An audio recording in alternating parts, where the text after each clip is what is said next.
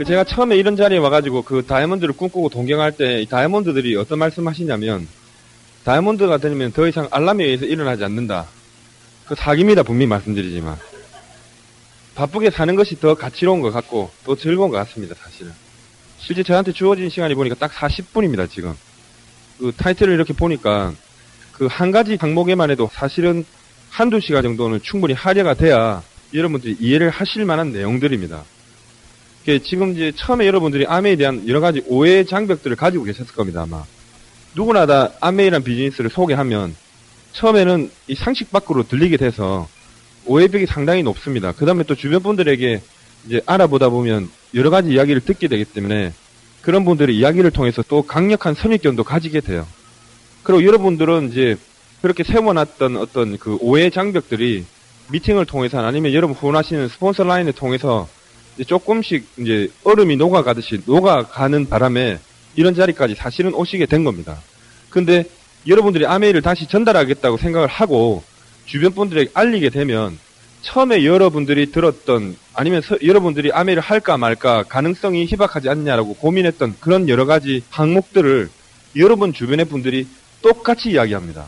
그래서 내가 충분히 그런 내용을 숙지하고 이해하지 못한 상태로 주변 분들한테 이제 슬프게 알려가다 보면 내가 그런 말에 대해서 반박을 할 수 있는 것도 없고 그 다음에 또 그런 분위기 속에서 이제 주눅들은 내 자신을 또 발견하게 되고 이런 게 반복되다가 서너 번 거절을 강하게 받으면 이건 될 것 같지가 않다. 특별한 사람들만 아주 극소수의 사람들만 되는 사업이라고 생각하고 보통 자신의 가능성을 포기하게 됩니다.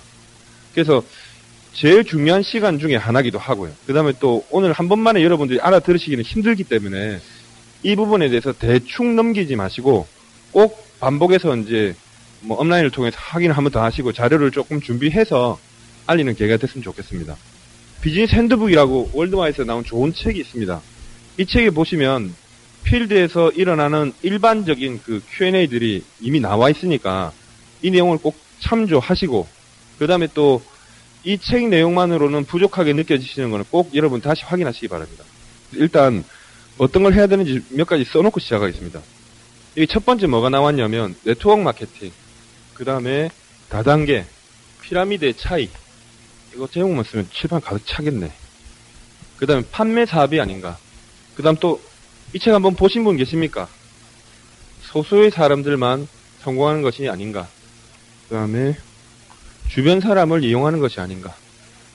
그 다음에 먼저 시작한 사람들이 뭐 할게 많네요 보니까. 지금 적고 있는 부분에 대해서 여러분도 똑같이 의구심이 있으셨을 겁니다. 그렇지 않습니까? 포화되지 않을까. 그 다음에 아메이는 어떤 회사입니까? 이건 뭐 답을 그냥 좋은 회사입니다. 이건 할 거 없을 것 같고. 제품 가격이 비싸다. 몇 가지입니다. 어, 이런 의혹이나 의문점들은 필드에서 비즈니스를 하시다 보면 사람들을 후원해 나갈 때 최근에도 일어납니까? 안 일어납니까?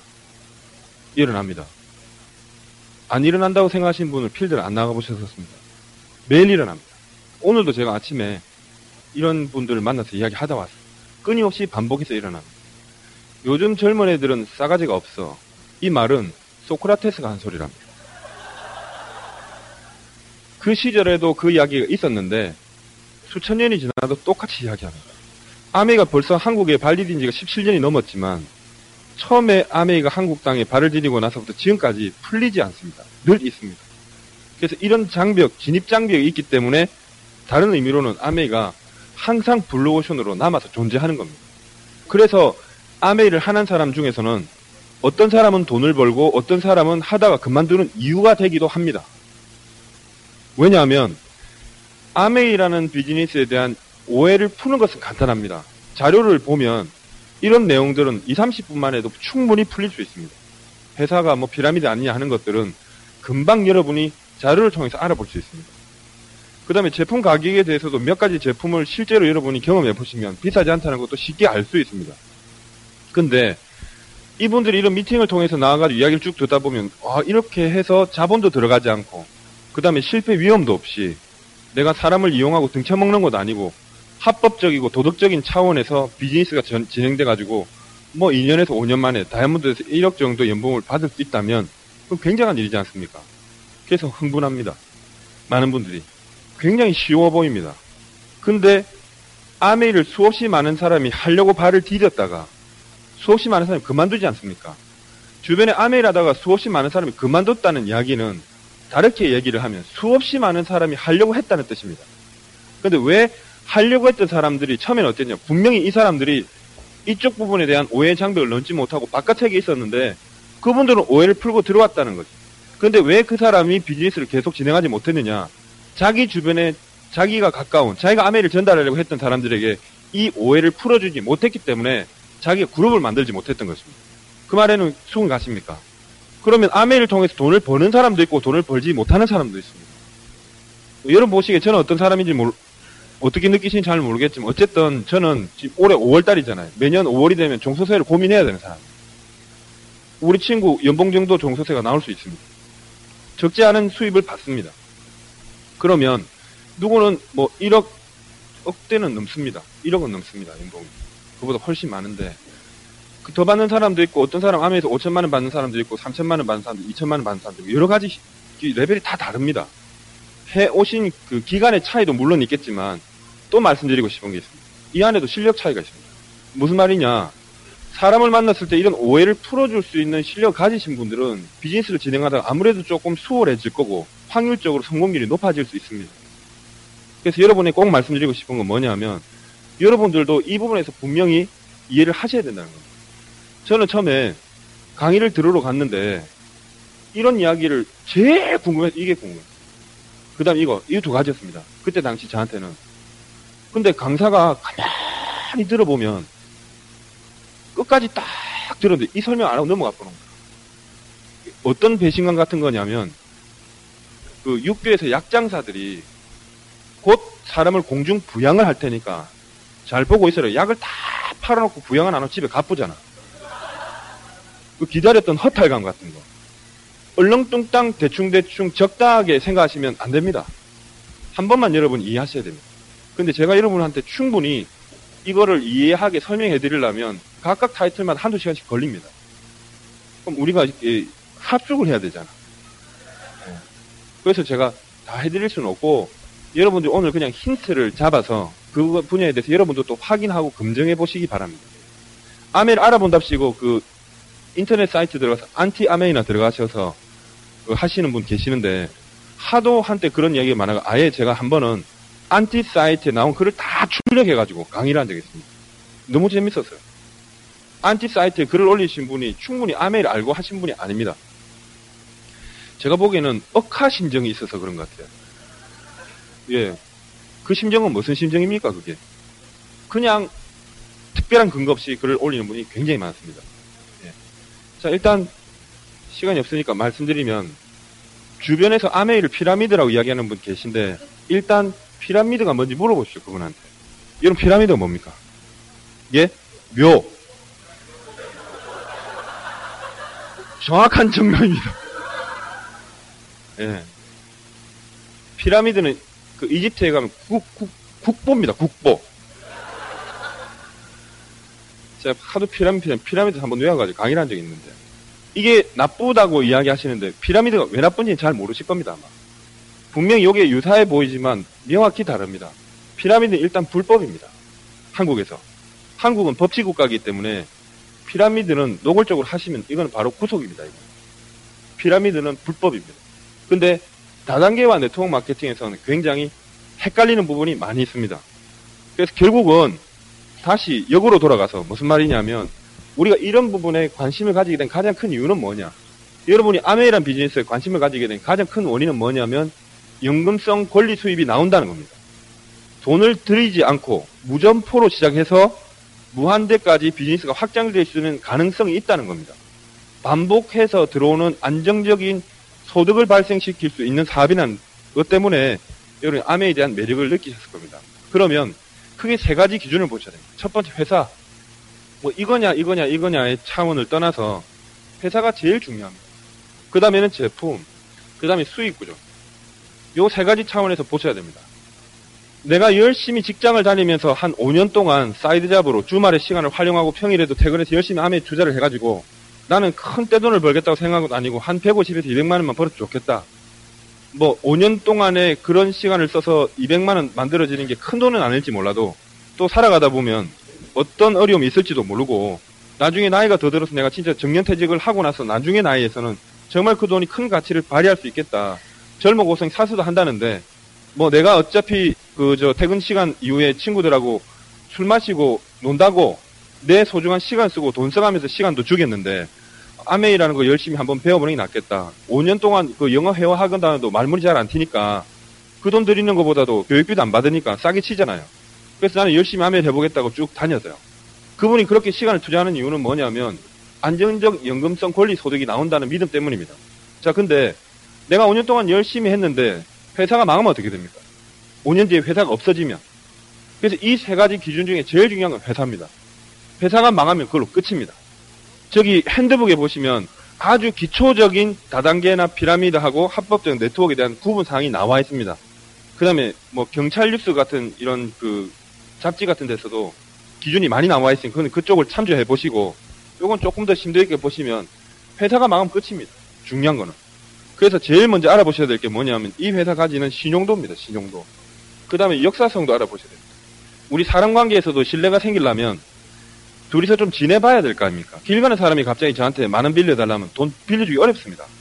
한 10년 지내던 친구가 100만 원 빌려달라 그러면 그 친구에 대한 신뢰가 있기 때문에 돈 100만 원 빌려주는 건 큰일이 아닐 수 있는데 기업도 마찬가지. 그 회사가 여, 여태껏 걸어왔던 과거 역사를 보면 앞으로의 미래의 발전 방향도 대충 짐작할 수 있습니다. 이 두 가지를 파악하는 게 첫 번째 제일 중요합니다. 무엇보다도. 제가 지금 아메란 지 13년째가 됐고, 그 다음에, 어, 앞으로도 제가 아메를 계속할 가능성이 큽니다, 저는. 안 할, 안 할 것 같지는 않습니다, 제 생각에. 근데 만약에 회사가 없어진다면 어떻습니까? 그걸로 끝입니다. 저는 주변에서 아메를 하다가 다른 다단계를 갔는데 회사가 없어져서 그 사람이 더 이상 그 일을 못하는 사례를 수도 없이 봤습니다. 네. 정말로 너무너무 많이 알고 있습니다. 뭐 96년도에는 응스틴이라는 회사가 있었어요. 조금 있으니까 뭐 홈라이프라고도 있었고 엑스메이라는 회사였고 스닝겐도 있었고 뭐 뒷댄스라는 회사도 있었고 최근 얼마 전까지는 굉장한 매출을 기록했던 제이유 네트워크라는 회사였어요. 그 회사는 회사 이름이 네트워크였어요. 회사 이름이 네트워크니까 진짜 네트워크인 줄 아셨어요. 그 진짜 오리지널 불법 피라미드였어요. 정부 조사가 들어가서 결국은 그 회사 공중분해가 됐어요. 만약에 내가 그런 회사에 대한 조사를 정확하게 하지 않고 내가 참여하는 것도 손해가 크지만 내 주변 분들에게 그런 회사를 소개했다면 앞으로 사회생활이 힘들어질 것입니다. 신뢰관계 깨지면 회복이 어렵기 때문에 재산은 한 번 잃으면 열심히 일해서 회복할 수 있지만 신뢰는 회복하기도 어렵습니다. 그래서 여러분들이 이런 네트워크이든 다단계든 뭐 나는 정말 지금 다급해서 발등에 이미 불이 떨어졌기 때문에 피라미드라도 해야 된다 하시면 어쨌든 요 세 가지 중에 회사는 일단 제일 먼저 살펴보십시오. 제가 봤더니 아메이라는 회사는 그 무디스라는 회사가 저, 그 있는데 그 회사는 전, 전 세계의 국가 등급을 신용 등급을 매기는 회사입니다. 이 회사의 그 모 회사인 Dun & Bradstreet라는 회사가 암웨이라는 회사를 어떻게 정하냐 5A1 신용 등급을 정합니다. 이 조사해 보시면 이 등급이 얼마나 무서운지를 알 수 있습니다. 우리나라에는 5A1 등급을 받은 회사는 아예 존재하지 않습니다. 뒤에 1이라는 숫자는 그 앞으로 부도날 확률이 몇 프로냐 이건데 향후 이게 1% 미만짜리거든요. 우리나라에는 부도날 확률 1% 미만짜리 기업이 포스코 하나 있습니다. 삼성전자가 1.5등급입니다. 그럼 1.5%라는 뜻이 아니고 15%라는 뜻입니다. 그냥 쉽게 말씀을 풀어드리면 아메이라는 회사보다 제가 먼저 죽을 확률이 높습니다. 제 죽기 전에 아메이 망하기는 어려울 겁니다, 아마. 미국이라는 나라에서도 수없이 많은 기업이 있는데 그 많은 기업들의 평균 수명이 8년 정도 됩니다. 근데 아메이라는 회사가 지금 역사가 몇 년째 됐습니까? 내년에 50년 됩니다. 만 50년 됩니다. 1959년 창업했기 때문에. 그래서 내년도에 지금 이제 전 세계적으로 그 아메이가 대대적인 큰 행사를 합니다. 그래서 올해 이제 다이아몬드 도전하신 분도 많이 계시는데 저도 내년에는 50주년 행사 참석 때문에 미시간주 에이다 본사에 갔다가 거기는 전 세계 수족 다이아몬드 이상이 모입니다. 그리고 그 일정을 마치고 다시 라스베가스에 왜 라스베가스에 모이냐면 전 세계 다이아몬드가 모이는 예상조 숫자가 정확한 숫자는 모르겠는데 3천조 이상 된다 그래요. 이 사람들을 전부 스위트룸 이상 수준의 호텔에 투숙하게 하려면 경주 같은데 보문단지에서는 힘듭니다. 그래서 라스베가스가 유일한 지- 세계에서 유일한 동네입니다. 라스베가스 제가 한 번 가봤는데 정말 어마어마한 호텔들이 모여 있습니다. 거기서 이제 전 세계 그 다이아몬드 이상의 리더들이 모이게 돼요. 그 뜻깊은 행사를 합니다. 저는 사실 암웨이를 13년째 하는데 솔직한 고백이 하나 있어요. 에이다 본사에 가본 적 없습니다. 어떤 분들 그 본사 가서 사진 많이 찍어 놓으셨대요. 그 제가 아는 어떤 다이아몬드 분이 자기 그룹 투어 한다고 갔는데 그 사진 찍힌 사람들이 자기 빼고 다 그만둬가지고 우울하다 이러던데 저는 아직 에이다 본사에 발 디뎌 본 적 없습니다. 뉴트리라이트 농장은 다이아몬드 때 보내줘서 가봤는데 저는 처음에 갑니다. 저는 에이다 본사 건물을 확인한 것도 아니고 그 땅을 밟아본 것도 아니고 뭐 아메이 창업자 두 분하고 약 뭐 악수도 해본 적 없습니다. 근데 제가 아메이를 믿었던 것은 뭐냐 세계 유수의 언론들이 평가하는 아메이 내용이었습니다. 세계 초인류 기업이라 그랬어요. 이건 어떤 의미냐면 피라미드라는 거는 사람으로 치면 이 범법자입니다. 범법자 중에서도 재질이 사악한 겁니다. 이거. 그냥 뭐 이게 그 저기 도둑질했다 이런 게 아니고요. 남을 손해를 끼친 거죠. 강도, 상해 이런 겁니다. 절도가 아닙니다. 유괴 막 이런 아, 아, 그런 겁니다. 이거는. 근데 암웨이란 회사를 어떻게 평가하냐면 세계 초일류 기업이라 그랬어요. 사람으로 치면 어떤 사람이냐 그러면 안창호, 유관순, 세종대왕, 이순신 이런 겁니다. 그래서 저는 일단 회사를 믿을 수 있었어요. 그리고 제가 자료를 봤더니 어떤 얘기가 나오냐면 전 세계에서 대다수의 기업들이 5년 이상 영업을 지속 못한답니다. 그리고 네트워크 마케팅을 구사한답시고 하는 회사 중에 20년 이상 영업하는 회사가 딱 하나 있대요. 자, 그러고 바로 다음 파트로 탁 넘어갔더니 강의 마치고 나갈 때 강의 들었더니 따라와서 이야기를 해요. 그 회사 이름 좀 가르쳐 달라고. 그런 식으로 하지 마십시오. 우울해지면. 그래서 이 회사는 미국을 대표하는 기업으로 선정됐습니다. 99년도 우리나라 그 한경 한국경제신문인가 제 기억으로는 그런데 문영기라는 삼성경제연구소의 수석연구원이 그 미국 경제 패러다임이 산업사회 정보사회로 완전 전환됐는데 미국의 지금 현재 대표 기업이 아메리칸 온라인, 델 컴퓨터, 그 다음 마이크로소프트, 그 다음 암웨이 이렇게 네 개로 축약시켜 놨습니다. 우리나라의 대표 기업이 삼성, LG, 그 다음에 현대 자동차 들어가고 그 다음에 SK 들어갑니다. 우리나라에서도 4대 기업을 꼽으면 굉장합니다. 큽니다. 근데 미국이란 나라에서 4개의 기업을 꼽았을 때 아메가 들어갑니다. 그런 회사를 피라미드라고 생각하신다면 그건 오바입니다. 예. 요거를 자세히 설명 너무 구체적으로 시간만 들기 때문에 일단 회사는 충분히 여러분들이 믿으실 수 있을 겁니다. 그리고 이런 이야기 하는 사람이 있습니다. 이미 아메이는 모르는 사람이 없어서 안 된대요. 그래서 지금 새로 시작한 신종 다단계를 같이 하자. 이러면 기가 솔깃하는 사람이 있어요. 그건 뭐하고 똑같으냐면 여러분이 전자제품 대리점을 하는데 누구는 삼성전자 대리점을 하라 그랬어. 근데 친구 하나 와가 야 그건 어렵다. 동네방네 삼성 제품 안 쓰는 사람 누가 있냐. 큰 길목에 전부 삼성전자 대리점 다 있다. 지금은 어렵다. 삼성 제품으로는. 삼성 대리점을 한번 차려보자 우리들이. 니하고 내하고 처음이다 지금. 그거하고 똑같습니다. 아는 사람이 아무도 없어요. 둘이만 알다 끝납니다 그렇게. 제품은 조건이 있습니다. 어떻게 되냐. 네트워크 마케팅을 구사하려면 다단계 판매거든요. 이건 네트워크 마케팅입니다. 다단계 판매는 합법적인 수 있지만 이거는 다단계 판매입니다. 영업에 가까운 쪽이고 네트워크 마케팅이 가능하려면 조건이 있어요. 제품이 일단 어떻게 되냐. 필요해. 필요성. 근데 이 필요성을 가진 제품이 수요층이 폭넓게 확보돼야 돼요. 일부의 극소수가 쓸 그런 제품을 취급해서는 안 됩니다. 그거는 네트워크 마케팅으로서 확장되어 갈 수가 없어요. 그 다음에 또 중요한 게 있습니다. 제품의 질이 당연히 좋아야 됩니다. 조악한 품질의 제품을 저것끼리 좋다 그러고 가격 추정도 하기 어려운 제품을 저끼리 그냥 사모으면 그거 안 됩니다. 옛날에 제가 보니까 다단계 판매 중에 제일 기절했던 거면 이조백자 다단계하고 가시오과피 다단계 전 제일 아직 충격적으로 남아있어요. 어쩌자는 건지를 모르겠어요. 자석용은 그래도 자석이라 잘 붙습니다. 그거는. 확인할 방법이라도 있어요. 제품의 질도 좋아야 되지만 가격도 합리적이라 야 됩니다. 이 조건이 맞아야 돼요.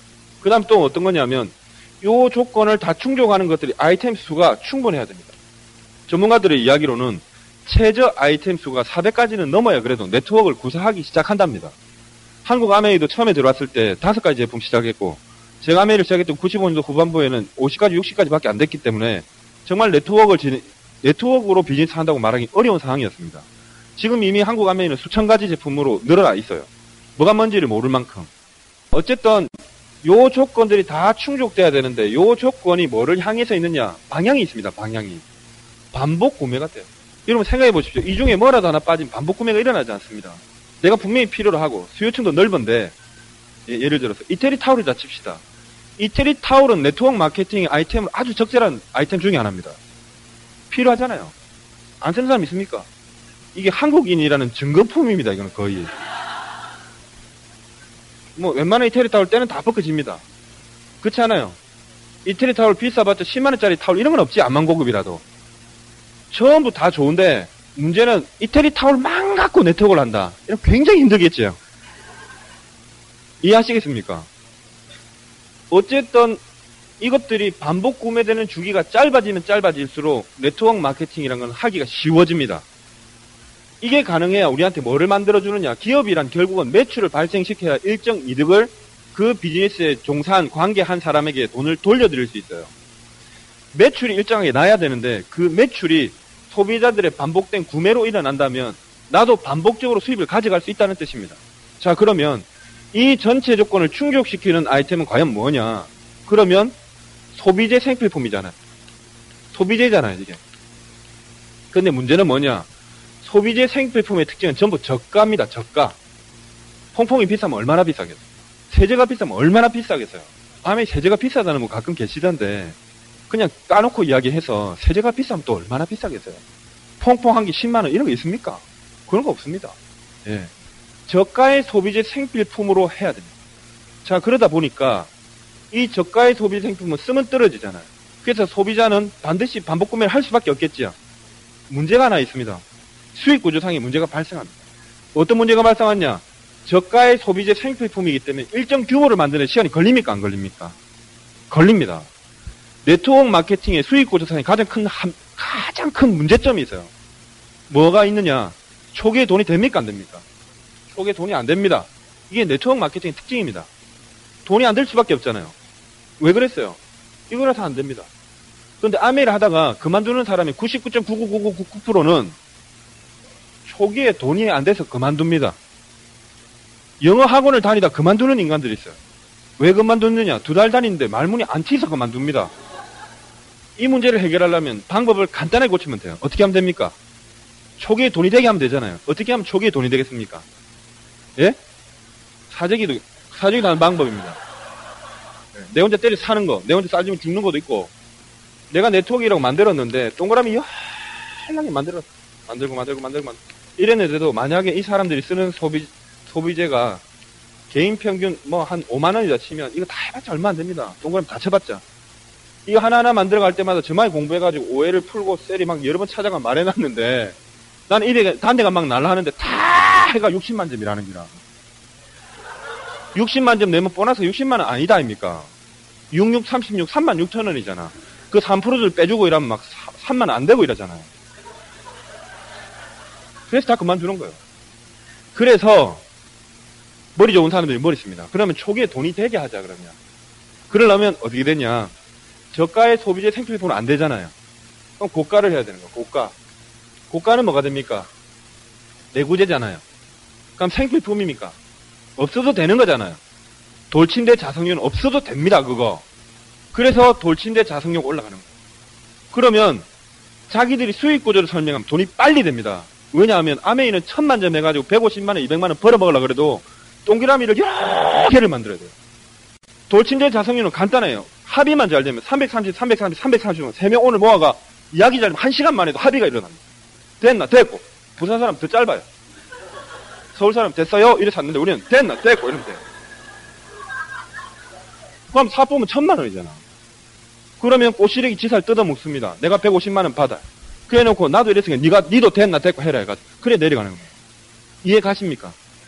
그래서 결국은 고가의 내구재이기 때문에 어디에 위배되느냐 이 공식에 넣으면 이제 펑크가 나기 시작합니다.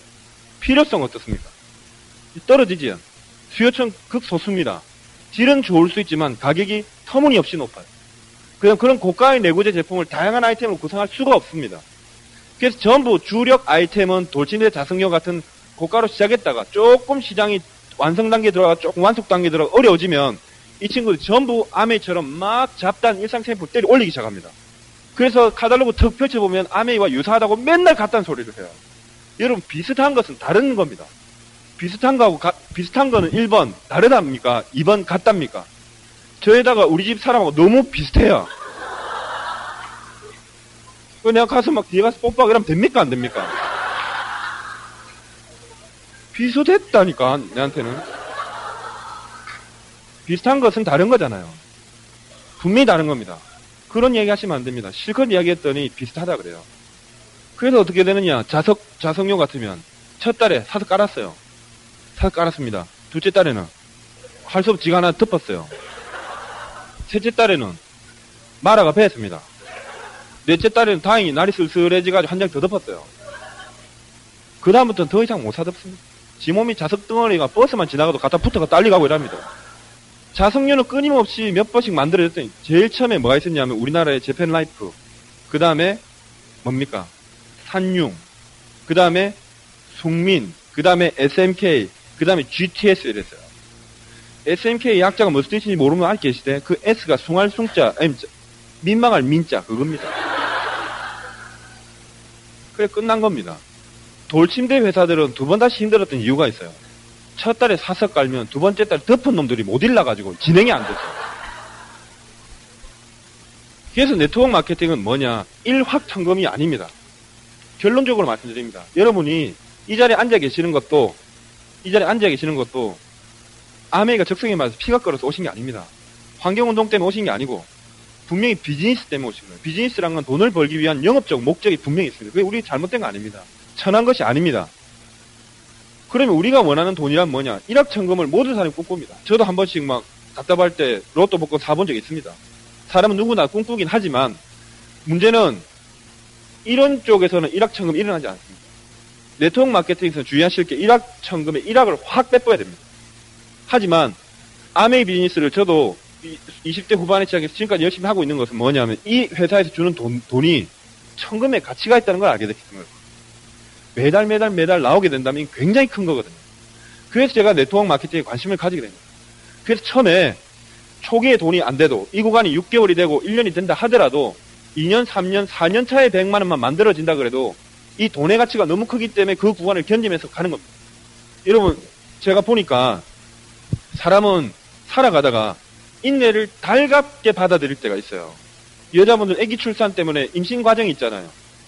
입덧도 하고 잘록하던 허리가 티 나고 앞으로 배 티 나오고 힘들고 어렵지 않습니까? 근데 그거 신경질 난다고 뭐차 보고 이런 여자 있습니까? 왜 견딥니까?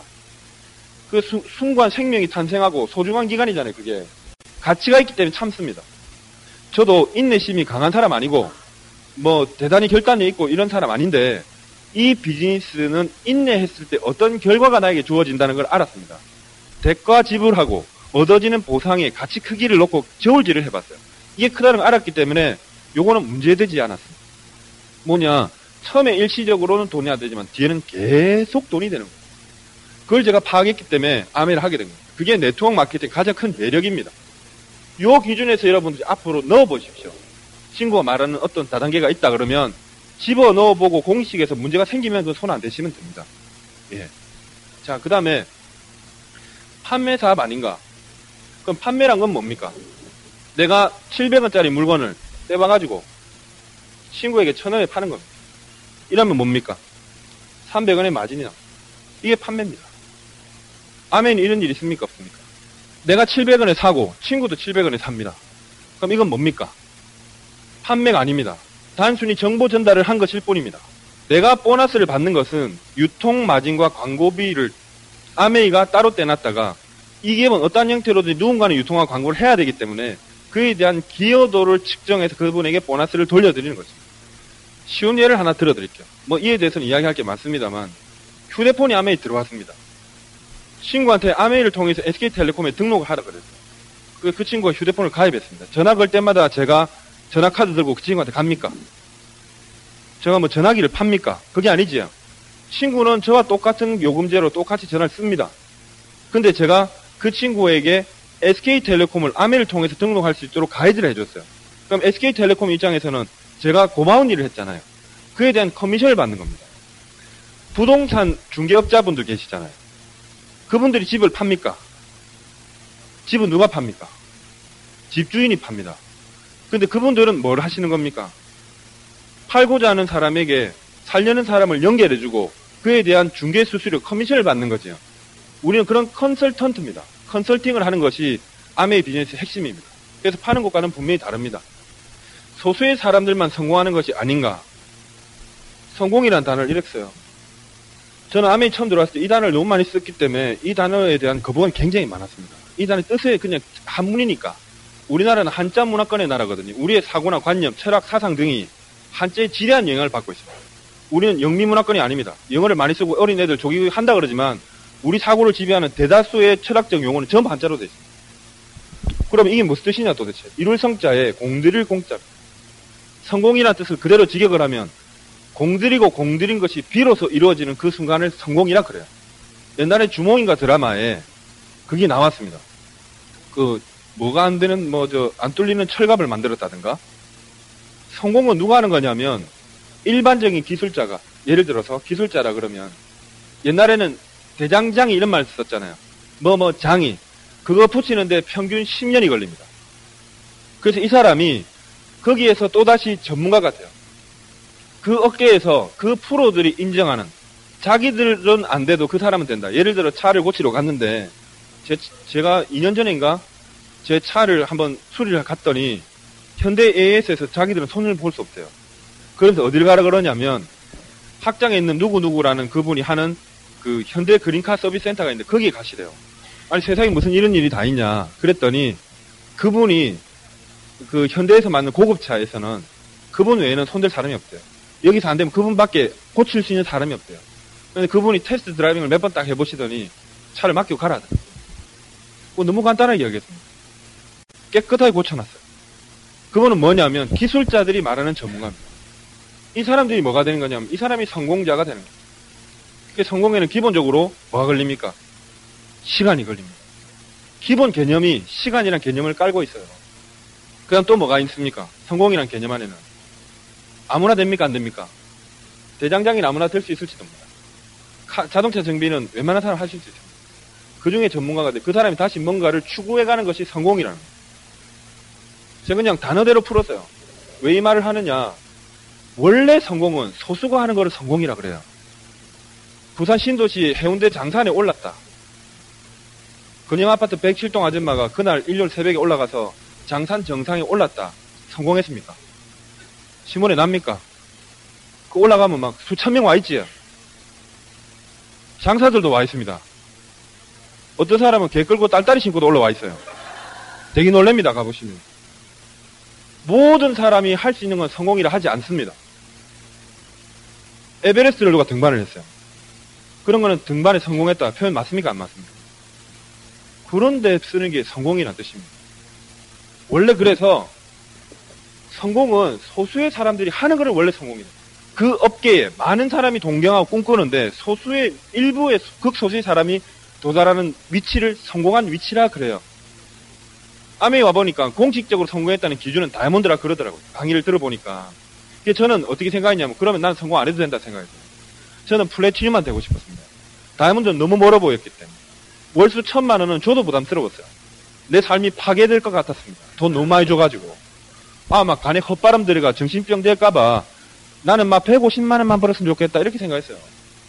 제가 가졌던 제 나름의 기준의 성공은 뭐였느냐면 platinum이 돼서 founders platinum 되고 그냥 꾸준히 여행 점수는 안 해도 됐어요. 여행에 흥미가 없었기 때문에 그냥 꾸준히 그냥 파 보너스만 받아도 너무 좋겠다 정도가 사실은 아메를 시작할 때 제가 아메를 향한 성공의 기준이었습니다. 그것은 여러분이 만들어갈 수 있어요. 근데 중요한 것은 뭐냐? 에베레스트는 등반에 실패하면 사망하지요. 안 그렇습니까? 아메이는 다이아몬드 도전에 실패했는데 죽은 사람 봤습니까? 이거는 성공이 반대말이 실패도 아닙니다. 차기의 성공입니다. 또 성공을 기약할 수 있어요. 성공이라 단어 자체에 대한 개념을 그렇게 가지셔야 됩니다. 그리고 이런 이야기 합니다. 그러면 다이아몬드 아무나 될 수 있는, 전 절대로 이제 그래 말 안 합니다. 아무나 안 됩니다, 여러분. 연봉이 1억 넘습니다. 다이아몬드는. 그러면 대한민국 가끔씩 내는 사람 연봉 1억 넘는 거 지난번 뉴스 보니까 억수로 많습니다. 숫자를 까먹었어요, 제가. 너무 많습니다, 지금은. 연봉 1억이 이제는 큰 수입이라고 말하기 어렵습니다. 부산이나 대구에서는 몰라도 서울 가면 함부로 말하기 어렵습니다. 돈 많은 사람 너무 많습니다. 부산에서는 뭐 에쿠스만 타도 좋은 차 지나간다 생각할지 몰라도 서울에 가면 외제차 와라라 합디다 보니까 막 벤틀리, 롤스로이스 이런 게 막 지나가면 옆으로. 봤습니다, 진짜로. 근데 이 연봉 1억이라는 개념으로 끝나는 것이 아니라 암웨이 다이아몬드는 이 세계 안에서는 VIP 대접을 받습니다. 해외여행 갈 때 비즈니스 클래스를 평생 태워드립니다. 1년에 해외여행을 공식적으로 두 번 갑니다. 제도 다이아몬드 세미나까지 딱 하면 세 번입니다. 해보시면요, 충분합니다. 그 정도면. 세 번만 댕기도. 그렇지 않습니까? 다이아몬드 괜찮습니다. 저는 다이아몬드 되고 나서 매년 여행을 지금 벌써 다이아몬드 여행 7년차 해본 것 같은데, 여행 중에서 제일 좋았던 게 삿포로입니다. 그래서 연장 삿포로만 세 번 갔습니다. 저는 그것만 해도 됩니다. 다이아몬드로 가도 호텔이 이게 복층 호텔 줍니다. 제가 혼자서 얼마나 비참했겠어요, 들어가가지고. 말도 안 됩니다, 진짜. 그 2박 4, 저, 거기서 3박 4일 했나? 3박 4일 하면 경비도 굉장히 나옵니다. 리프트도 맘대로 타고, 스키도 맘대로 타고, 집 맘대로 합니다. 아무 데나 들어서 음료수 다 대기하고, 직원들이 쭉 따라다닙니다. 그런 VIP가 없어요. 평생 다이아몬드로 쭉 살아도 여한이 없습니다, 여러분. 그 정도면 성공했다 할 수 있어요. 근데 정말 그런 대접을 아무나 받아가 되겠냐? 저는 그 생각합니다. 여러분, 아무나 개나 소나 되기 때문에 하려고 생각하지 마시고요. 소수가 되는 자리이기 때문에 노력하십시오. 옛날에 우리 파트너분 중에 억수 멋진 얘기 한 분 하시더라고요. 그분 GP에서 이런 얘기 했어요. 평범한 SP는 GP가 안 됩니다. SPG 중에서는 뛰어나야 됩니다. 평범한 GP는 PT가 안 됩니다. 평범한 PT는 에메랄드가 안 된다. 그럼 어떤 분이 이런 이야기 하셨어요. 그럼 그러고 지금 그만뒀는데. 그 말 맞습니다. 여러분 제가 분명히 말씀드렸죠. 여러분보다 제가 천배 만배 아메 노력했지 않겠습니까?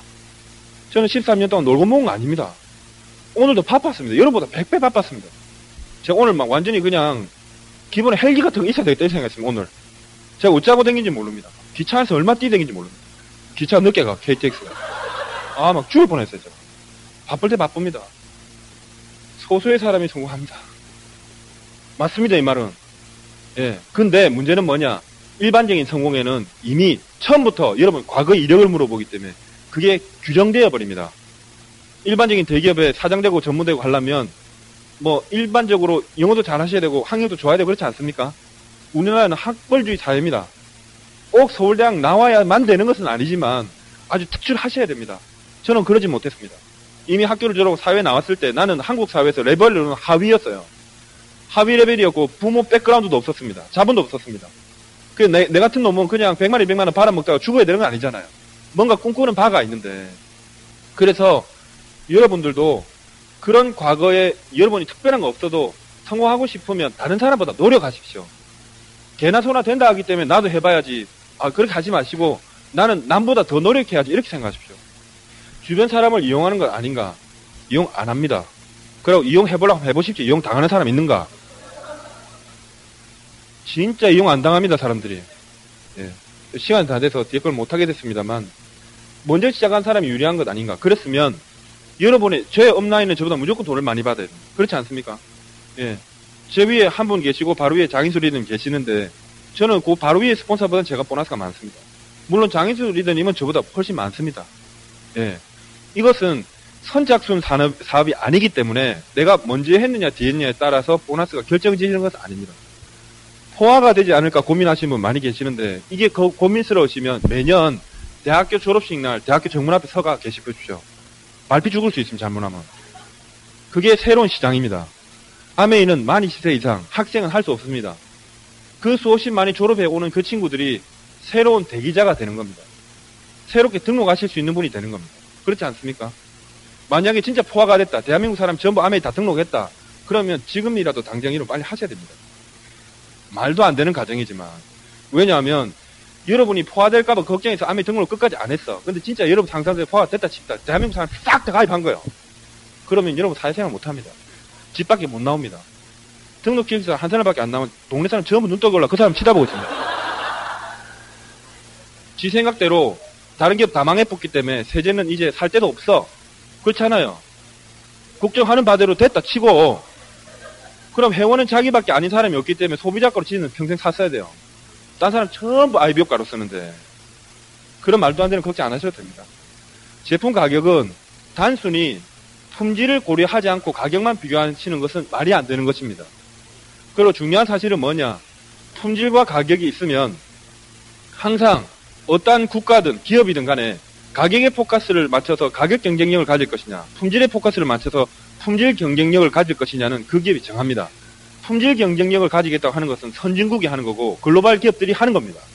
가격의 경쟁력을 가지는 거 후발국들이, 개발도상국들이, 그 다음 기술력이 없는 기업들이 하는 겁니다. 우리나라에서도 지금 중국산 때문에 싼 가격 경쟁에서는 다 밀려났어요. 아메가 만약에 싸구려 가격으로 품질은 좀 안 좋지만 조악하지만 싸구려 갖고 가격으로 밀어붙이는 기업이면 10년 이상 사업할 수가 없습니다. 한국 땅을 다 떠나야 돼요. 이제 베트남 가서 또 아메 하셔야 됩니다. 그렇지 않겠습니까? 나중에 한 20년 지나면 아프리카 이런 데 가가 말도 안 통하는 검은 아들하고 사업해야 됩니다. 그래서 이 아메라는 회사는 단순히 싸구려를 여러분에게 전달하는 것이 아니라 최고의 최고의 품질을 합리적 가격으로 정하는 회사라는 걸 꼭 아셨으면 좋겠습니다. 여기까지 하고 마치겠습니다. 감사합니다.